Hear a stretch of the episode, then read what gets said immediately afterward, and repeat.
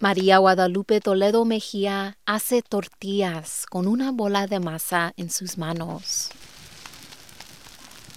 Está cocinando baleadas para su esposo Sergio. Las baleadas son un tradicional platillo de Honduras. Hace tres años llegaron al Valle Central de California para escapar de la violencia en ese país centroamericano. Los acompañaron sus tres hijos, su nuera y dos nietos. Dice Sergio que desde que llegaron, los dos trabajan en el campo. Principalmente en la uva, pero pues la verdad vamos donde nos manden o donde haya trabajo. Pero a finales de diciembre, Sergio Tulio Arevalo Solís, de 42 años, dice que tenía problemas para respirar. Fue al hospital más cercano. En cuanto llegó, le pusieron oxígeno. Después de varios exámenes, le dijeron que lo antes posible tenía que someterse a una cirugía a corazón abierto. Pero Sergio tenía muchas dudas. Es indocumentado, no tiene dinero ni seguro médico. Sus gastos los había cubierto el seguro estatal llamado Medical de Emergencia. Si mi medical no me cubre, le digo yo, por favor, denme de alta,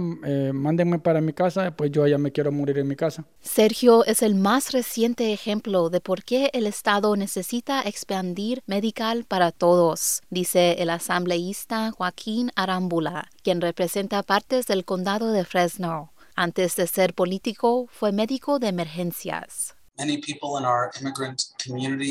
Mucha de nuestra comunidad inmigrante tiene temor a buscar atención médica si no tiene seguro de salud.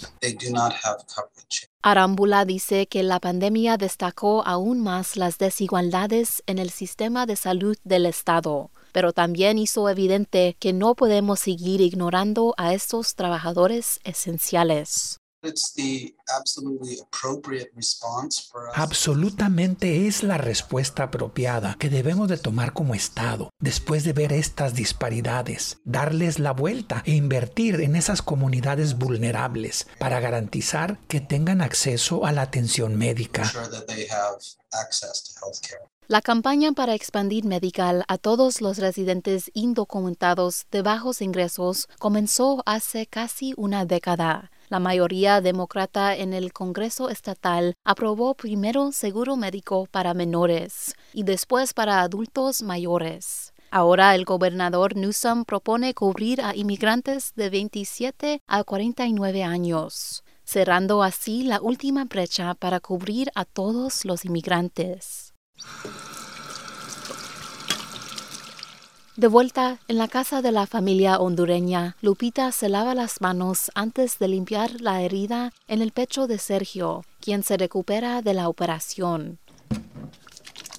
Le preocupa no saber si toda la atención médica recibida por su esposo fue pagada por el medical de emergencia. Eh, igual estamos perdidos, no sabemos qué va a suceder, si ya van a empezar a cobrar y cuánto va a costar cada cita o todo eso, no sabemos. Ambos escucharon con esperanza la propuesta del gobernador que podría hacerse realidad en unos cinco meses cuando se apruebe el presupuesto. Sergio dice que la expansión de Medical podría cambiar muchas vidas. Será algo excelente, que tal vez no me sirva a mí, no importa, pero por lo menos a los venideros que les sirva mucho, pues Sergio estará en recuperación durante cinco meses. Lupita dice que solo tomará dos semanas libres para cuidar a su esposo. Necesita volver a trabajar en los campos para mantener a su extensa familia. Mientras tanto, esperan con ansiedad las facturas médicas. Mi esposo descargó un traductor en su teléfono que solo por ahí nos tenemos que